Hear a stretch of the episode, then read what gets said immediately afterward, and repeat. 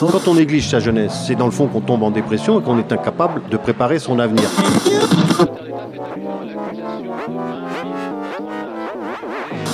Ça ne veut plus rien dire, lycéens. C'est des merdeux, des cons. Le jeune est tourné vers l'avenir. Mais aujourd'hui, l'avenir ne se tourne plus vers le jeune. Univox, le rendez-vous du monde étudiant sur Radio Campus.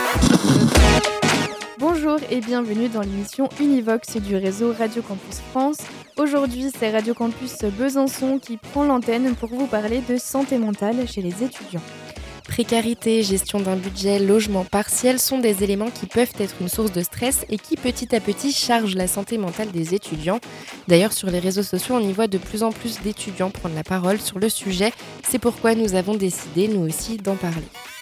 Et pour ce faire, nous avons réuni plusieurs acteurs de l'université autour d'une même table. Ces services. Sont ceux de l'université de Franche-Comté, mais bien souvent, ils existent également dans d'autres villes universitaires de France. Alors, dans cette Univox, vous allez entendre les voix de Coralie Mayer-Carpentier, vice-présidente vie étudiante pour l'Université de Franche-Comté, Muriel Ruffier, chargée de mission précarité étudiante pour l'Université de Franche-Comté, Mélanie Levin, psychologue, ainsi que Monsieur Réchon, infirmier, tous les deux travaillent pour le service de santé étudiante, Ray et Anne, étudiants étudiantes et membres de l'association Les Josettes, association byzantine qui lutte contre la précarité étudiante. Univox. Selon l'OMS, la santé mentale est un état de bien-être qui permet à chacun de réaliser son potentiel, de faire face aux difficultés normales de la vie, de travailler avec succès et de manière productive et d'être en mesure d'apporter une contribution à la communauté. Mélanie Levin, psychologue pour le SSE, le service de santé étudiante, ajoute des éléments à cette définition. La santé mentale, c'est un état d'équilibre. Et puis que les étudiants, eh bien, ça peut être un moment où ils sont justement dans une phase de déséquilibre, où, où c'est une phase de transition, en fait, où ils sont en train de, de ce qu'on appelle en psychologie euh, développer des capacités d'individuation et être capable de se séparer et puis de, de, se construire une identité qui est à la fois une, une identité personnelle mais aussi une identité sociale. Et ça peut, être, euh, ça peut être un processus pendant lequel ils sont confrontés effectivement à des difficultés. Ça ne veut pas dire forcément que ces difficultés vont être pérennes. Ils peuvent aussi réussir à les surmonter et s'adapter et trouver des ressources, des lieux ressources, des personnes ressources ou des ressources internes qui leur permettent de passer cette phase de manière euh, en restant, euh, en ayant des difficultés, mais en restant dans un, pseudo-équilibre. Mais en soi, c'est déjà quand même un, processus de, transformation, aussi parce que souvent c'est un, une période où euh, bah, il y a une prise d'autonomie à faire aussi par rapport à la famille. Souvent les jeunes, ben, c'est leur premier appartement, c'est la première fois qu'ils gèrent aussi peut-être un budget, qui, qui s'occupe réellement au quotidien de se faire à manger. Enfin, en plus du côté études.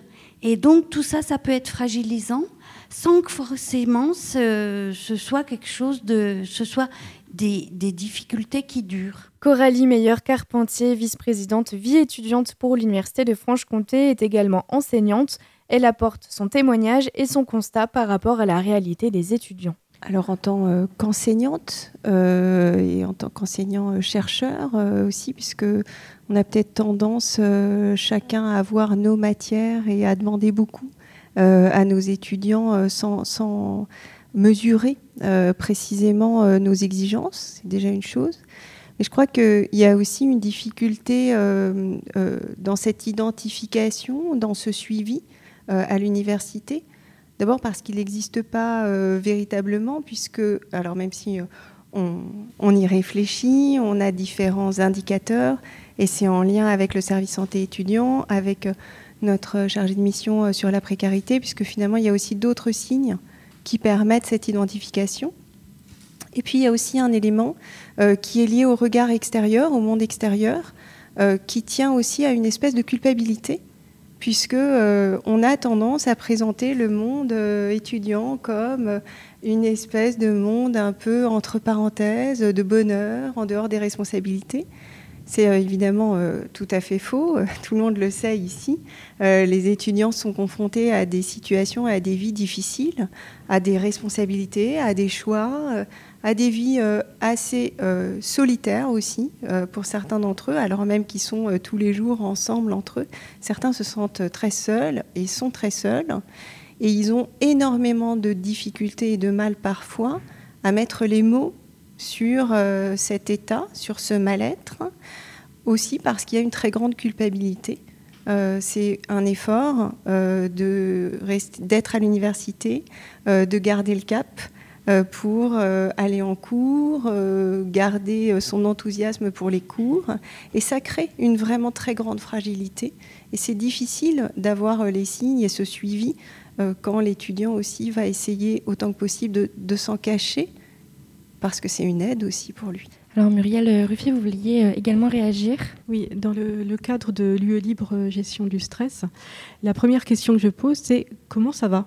Et la réponse, c'est ça va, avec un sourire. Et puis euh, je dis non, mais je pose vraiment la question en fait. Alors je commence par moi et je fais un petit, un petit état au niveau du corps. Alors moi ici, ça, ça sert au niveau de l'estomac, il se passe ceci, il se passe cela, et vous?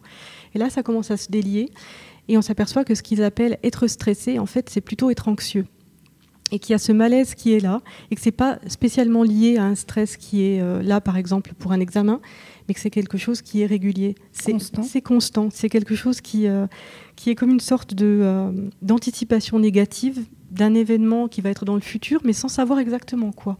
Et c'est ça l'anxiété. Et est-ce que ça, vous l'observez dès la rentrée? Est-ce que dès la rentrée, on se rend compte que les étudiants sont déjà stressés ou anxieux? Euh, Alors, ce, cours, d'habitude, je le commence en novembre-décembre. Et on me disait, c'est déjà trop tard, madame. Mmh. Alors, cette fois, je l'ai commencé en septembre. Et oui, il y a déjà des, étudiants qui sont anxieux. Euh, il y a des étudiants dont on, qui sont d'une discrétion. On a l'impression que ça va, il y a une charge mentale qui est euh, juste gigantesque. Il y a des étudiants qui font vivre leur famille. Et quand ils ne peuvent pas euh, aller travailler le samedi et le dimanche, ils savent qu'ils ne donneront pas de nourriture à, leur famille. Mais vous imaginez juste ce qu'ils ont sur les épaules alors qu'ils ont 18-20 ans. C'est gigantesque. Justement aussi, si on se tourne vers euh, Ray et Anne pour l'association Les Josettes, est-ce que vous avez pu discuter avec certains étudiants parmi pour, cette rentrée pour les, distributions? Euh, Alors oui, on a discuté avec les étudiants euh, qui viennent euh, récupérer des dons. Et on a constaté que la plupart des étudiants sont les étrangers qui viennent de, de loin en fait, qui viennent ici pour étudier et qui ont normalement pas beaucoup d'argent et pas beaucoup de matériel non plus. Et voilà.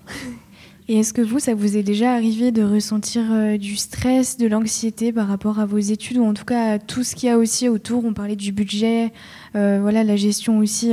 Enfin, on n'y pense pas, mais par exemple, on a une période d'examen, on a plein d'autres choses qui, s'accumulent. Est-ce que vous avez déjà ressenti ça? Alors oui, je pense que l'état de l'étudiant, c'est vraiment quelque chose au milieu, parce qu'on n'est pas vraiment un enfant et on n'est pas un adulte non plus, parce que bah, on est majeur. Techniquement, il faut travailler pour gagner sa vie, mais en même temps, il faut étudier, donc il faut faire beaucoup de choses en même temps. Et par exemple, en ce moment, je travaille trois jobs étudiants à la fac et euh, je fais des études en même temps. Donc euh, oui, je suis toujours stressée. Certaines formations existent pour aider les enseignants et les personnels des universités à l'identification de la détresse psychologique chez les étudiants, comme les premiers soins en santé mentale. Muriel Ruffier, chargée de mission précarité étudiante pour l'Université de Franche-Comté, a suivi cette formation. Alors j'ai euh, fait il y a deux semaines et demie une formation qui s'appelle Premier secours en santé mentale. Euh, et qui euh, me permet maintenant d'être secouriste. Alors, c'est pas se substituer au travail de psychologue, mais c'est être le premier maillon d'une chaîne pour pouvoir euh, bah, détecter euh, un mal-être, pour pouvoir alors non pas faire euh, un diagnostic, mais juste avoir quelques petits mots. Hein. en fait, la méthode, elle s'appelle aérer. Donc c'est vraiment approcher la personne, faire un premier contact, donner des informations. Voilà, il me semble que tu vas mal. Est-ce que tu peux me dire ce que tu ressens? Est-ce que tu sais qu'il y a des associations qui peuvent t'accompagner? Quelles sont les personnes ressources autour de toi? Faire ce premier lien et ensuite rediriger vers les professionnels de santé. Et ce premier, euh, pas, eh bien, il est essentiel. Donc ces, formations, euh, eh bien, nous allons mettre en place des formations euh, enfin, on va bénéficier de la formation de formateurs pour pouvoir former au sein de l'université eh bien, des secouristes. Et puis, donc, le SSE va être partie prenante de ce projet, et puis certains agents.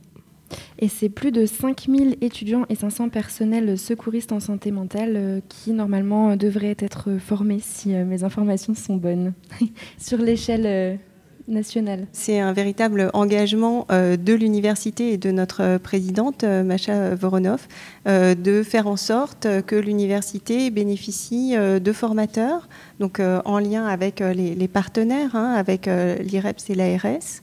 Euh, et euh, donc les formateurs euh, au sein du, SSE avec nos, chargés de mission pour avoir effectivement une réponse et être suffisamment j'allais dire alerté et même alertant, chaque fois qu'il y a des signes, qu'on soit capable, nous aussi, de saisir, le cas échéant, le SSE, euh, pour euh, eh bien, donner les indications, euh, prendre par la main au sens figuré l'étudiant qui se sent mal et le guider et puis qu'il puisse être bien orienté. Et là, il bénéficiera d'un suivi, d'une aide, d'un suivi.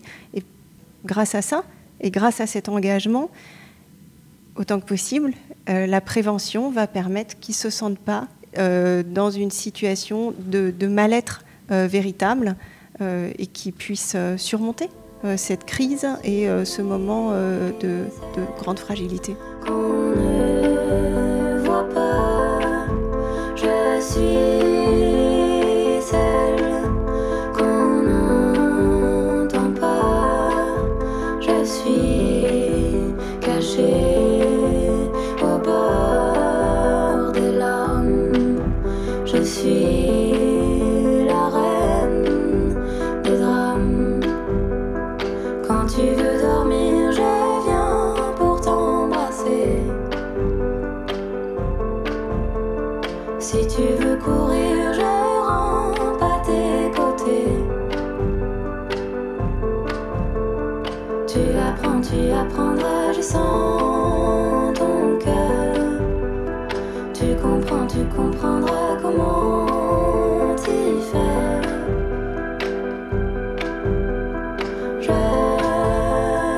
au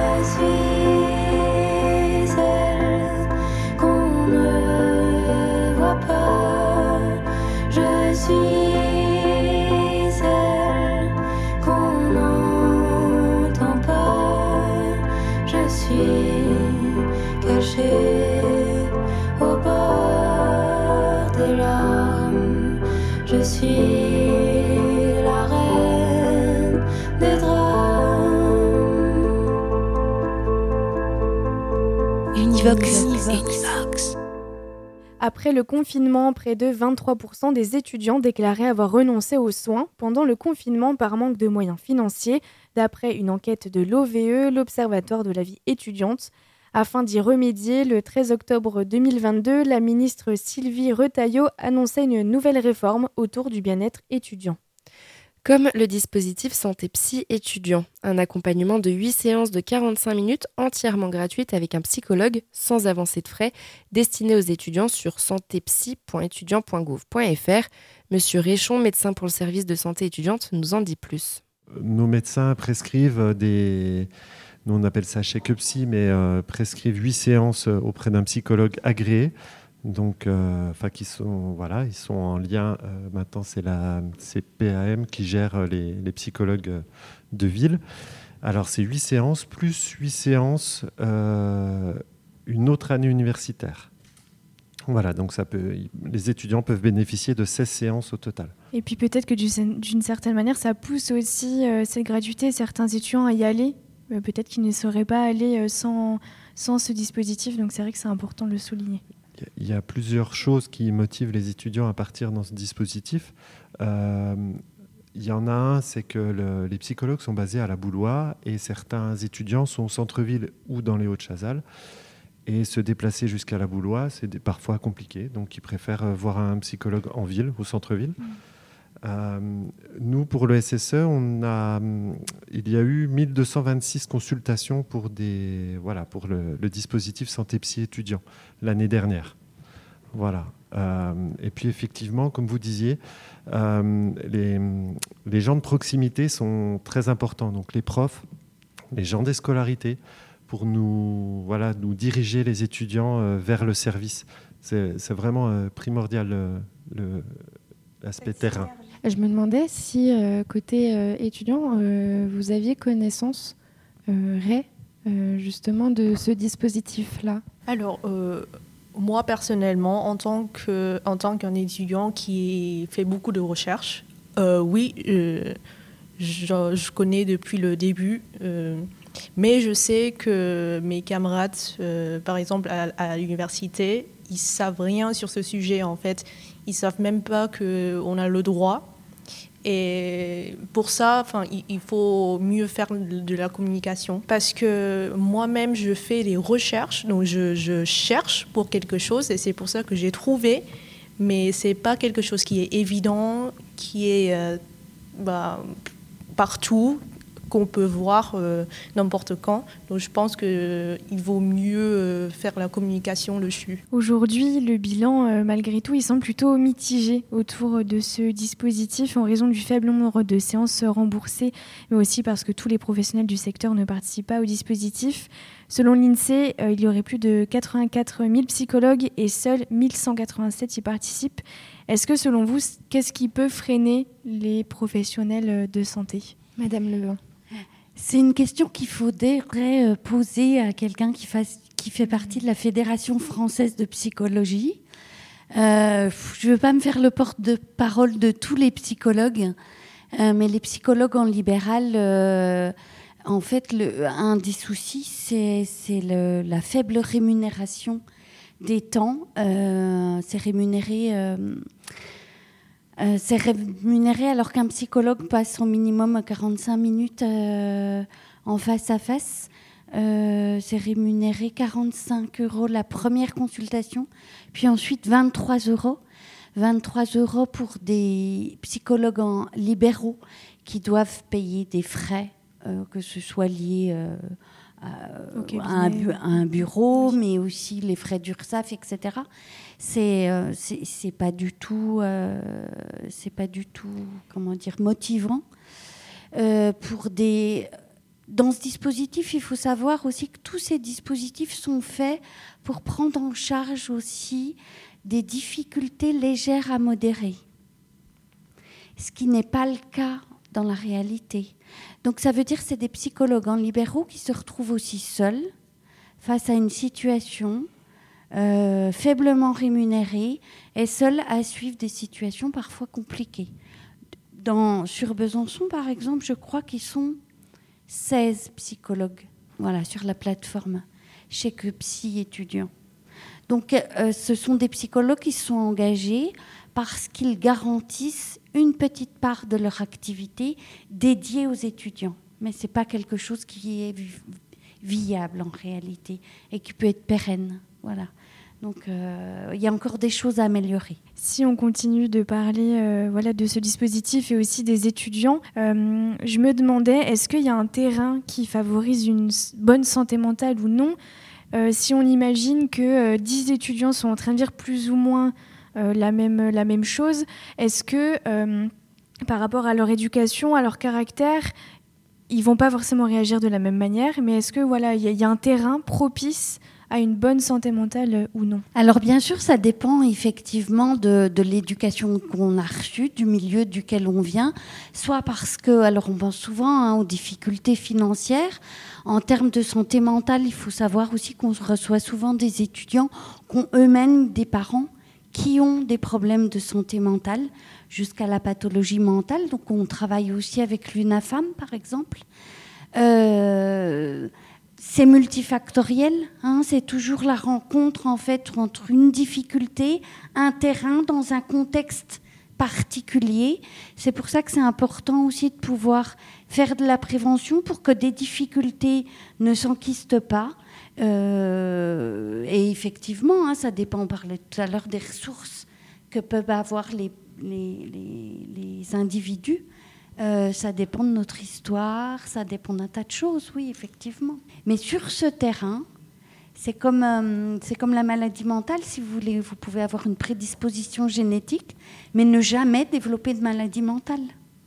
Parce que, au cours de votre histoire, vous avez trouvé des ressources internes ou externes qui vous ont permis, contrairement à un autre membre de la famille, de ne pas développer de maladie mentale. Euh, donc c'est plurifactoriel. Voilà. C'est pour ça qu'effectivement, euh, s'occuper de la précarité, c'est très important. Univox, le rendez-vous du monde étudiant sur Radio Campus. Nous nous sommes attardés sur le dispositif santé psy étudiant, mais bien d'autres choses ont été mises en place suite à la réforme du ministère de l'Enseignement supérieur et de la Recherche. Quant à elles, les universités ont également pris les devants pour aider les étudiants en situation de mal-être. Faisons le point. Il existe des services d'écoute des étudiants, les Nightline. Donc certaines lignes d'écoute, plutôt en journée, peuvent être tenues par des étudiants relais santé, des associations étudiantes et des tuteurs. Ceux-ci permettent aux étudiants d'être orientés vers les services compétents ou permettre de donner l'alerte en cas de nécessité. Dans certains cas, le personnel de l'université peut aussi être formé pour sentinelle prévention de la crise suicidaire, comme Muriel Ruffier, chargée de mission précarité étudiante pour l'Université de Franche-Comté. Donc c'est une formation d'une journée et qui va euh, viser à euh, repérer les signes pour euh, éviter le passage à l'acte. Alors ces, formations, elles sont destinées en partie au personnel, mais il y a aussi le SSE qui met en place hein, ces formations pour former donc les tutrices de la ligne écoute info et les tuteurs en médecine, si je ne me trompe pas. Et les retours sont très positifs puisque souvent, euh, notamment les enseignants les personnels de scolarité sont en première ligne et se sentent un petit peu démunis. Entre le euh, un étudiant ne va pas très bien et un étudiant va pas très bien au point que l'on s'inquiète, mais quels sont les signes concrètement? Comment on les repère? Et cette formation est particulièrement bien faite pour répondre à ce type de questions. Et à terme, l'idée, c'est que euh, le maximum de personnel de l'université soit formé et deviennent sentinelles Alors chaque année, nous avons plusieurs sessions et les sessions sont complètes à chaque fois. Donc il y a une vraie demande et euh, cette demande, il doit vraiment rester impératif que ce soit des personnes volontaires pour se former parce que c'est un sujet qui est lourd. Et euh, effectivement, plus il y a de personnel dans chaque UFR, chaque composante, et plus nous serons à même de repérer des étudiants qui vont mal, mais aussi des membres du personnel qui pourraient être euh, touchés par, euh, par ces thématiques euh, pour pouvoir être efficace et être pleinement humain. On parlait des dispositifs. Est-ce que vous vous attendez des choses supplémentaires, peut-être rien en tant qu'étudiant? Est-ce que, je ne sais pas, il y a des idées qui te viennent en tête et que tu aimerais partager concernant la santé mentale des étudiants? Déjà, je pense que tout ce qu'on a en ce moment, c'est pas mal. Faut dire que c'est pas mal et euh, j'en profite jusqu'au fond. Mais, mais, je pense que ce qui est vraiment important et ce qui est comment ce qui est bien, c'est de c'est d'en parler un peu plus et pas que à la rentrée, mais genre au cours de l'année, parce que je pense que tout se trouve au début de l'année, mais au, au, fur et à mesure, il y a moins de choses. Il faut vraiment euh, faire la communication. Enfin, je pense que c'est le, plus important en ce moment parce qu'on a déjà beaucoup de ressources. Il faut juste euh, diffuser l'information, quoi. Euh, sinon, je pense que les associations sont pas mal non plus. Sauf que aujourd'hui, je viens de rencontrer un étudiant qui m'a dit qu'il ne connaît pas du tout les Josettes même si on a beaucoup essayé euh, sur les réseaux sociaux, à, la fac, on a tout fait, on, est même passé euh, à, la France 3 et on est avec euh, la Radio Campus, et pourtant les étudiants ne savent pas. Donc faut juste vraiment essayer de diffuser l'information. Quoi. Et qu'est-ce que tu aimerais dire aux autres étudiants euh, euh, Vous êtes euh, tous les deux étudiants et étudiantes. Qu'est-ce que vous aimeriez leur dire, peut-être pour leur donner un conseil ou leur donner, voilà, leur dire un petit mot, surtout pour ceux qui peut-être ne vont pas très bien en ce moment? Alors, ce que je veux dire vraiment, c'est que il existe de l'aide partout. Il faut juste savoir chercher de l'aide en fait c'est pas comme si on manque de ressources. C'est juste parce que, voilà, parfois c'est un peu caché, mais on a tout ce dont on a besoin en fait sur ce campus, sur cette ville. Euh, bah, moi, en tant qu'étudiant, je, sais que bah, j'avais des périodes vraiment difficiles, mais j'ai trouvé des solutions juste comme ça. Et je pense que vous aussi, vous pouvez faire des démarches. Et je sais que c'est difficile. Il y avait une petite chose à rajouter, il me semble, ah, Madame Levin. J'ai complètement oublié, mais ça me semble vraiment important de parler de ça. On ne peut pas parler de santé mentale sans parler. Euh, on a évoqué brièvement le Conseil local en santé mentale. Et ça, c'est euh, un site qui permet euh, aux étudiants, mais aussi à n'importe qui, de faire le point par rapport à sa santé mentale et d'avoir les personnes et les structures ressources en fonction de le, mal-être et la gravité du mal-être. Donc c'est www.besançon.fr slash santé-mentale. Et ça permet d'avoir des questions qui vous orientent en fonction de vos attentes. Pour terminer cette Univox sur la santé mentale chez les étudiants, nous souhaitions donner deux numéros supplémentaires à joindre en cas de besoin. Donc il y a euh, souffrance prévention du suicide au 31 14.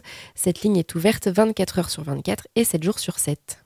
Il y a aussi SOS Amitié au 09 72 39 40 50. Cette ligne est aussi ouverte 24 heures sur 24 et 7 jours sur 7. Ces deux numéros sont gratuits et anonymes. Merci d'avoir écouté cette Univox réalisée par Radio Campus Besançon.